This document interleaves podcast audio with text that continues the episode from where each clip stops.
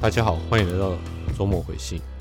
上一次有提到一个很重要的现象，我说我预计这个市场的投资版图会变动的非常快速，要大家小心。那很明显的奇怪，这个这个礼拜就开始动了。本来在新创公司的能源、电动车、半导体、远距等等等等相关题材，这些 ARK 最喜欢的题材，在前几天都开始出现了大跌。不是说看坏，现在正处于一个投资的混沌期，什么意思呢？热钱非常多，找地方去，找哪里去？很简单，找安全的地方去。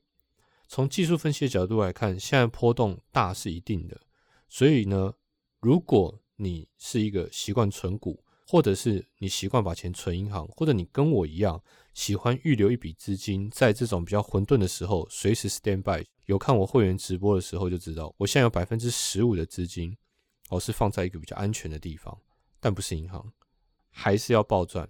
但是暴赚里最安全的标的是谁呢？首先哦，传统的技术都会有个习惯的概念，就是把钱丢到有实质经济成长率的地方。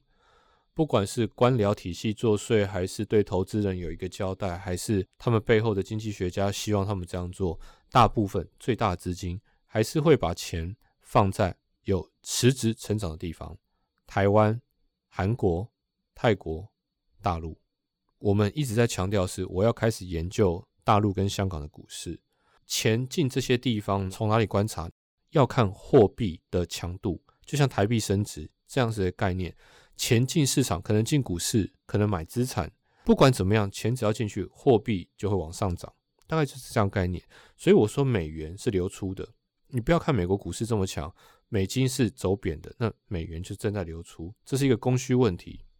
回到我刚刚提到的，目前资金流向还没有很明确的之后呢，我自己本身的策略是把钱 parking 在香港的一档股票上，我觉得比银行好，我甚至觉得比台积电好。为什么？虽然我们知道资金的版图流向还是在这些新时代的需求上，半导体仍然强，可是我不一定觉得半导体是最好的选择。如果你打开台积电的指数去看股票的价格呢，是随着股市上下波动是非常明显的，对吧？台股跌，台积电也跌，它的因果关系我们就不讨论，但是它的相关系数是高的。但香港呢？香港股市并不强，但香港有一档股票叫香港交易所。它是在香港上市的一张股票，它的利润就是来自于交易量、IPO 数量。我们都知道，今年全球的，尤其是美国，它的 IPO 已经创下历史新高了。香港也是一样，香港交易所的 IPO 已经创新高了，更不要说在十二月二十九号的新闻，我又看到了一个迹象，它的恒生指数的规则又要改变了。它放出这些消息，就是在预告它要大大的打开这个门户，让对。大陆有兴趣的市场，欢迎来到香港来停泊，这是很可怕的事情。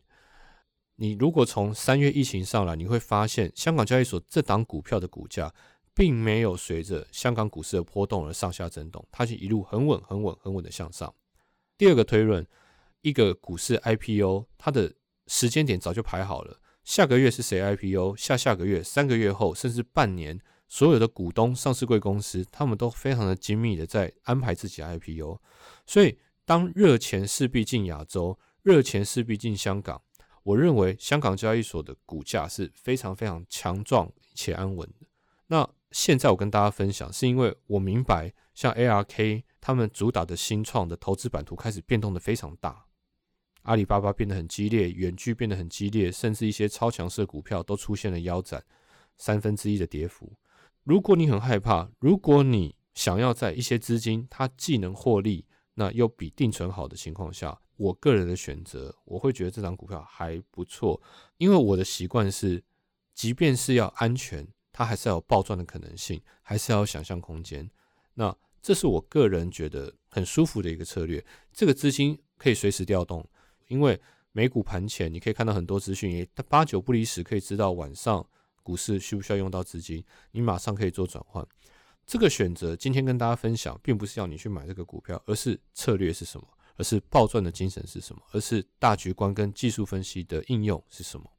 我相信这个观念你弄懂，对你未来在股市的资金运用会非常非常的有帮助。希望这期的周末回信可以帮到大家，我们下次见。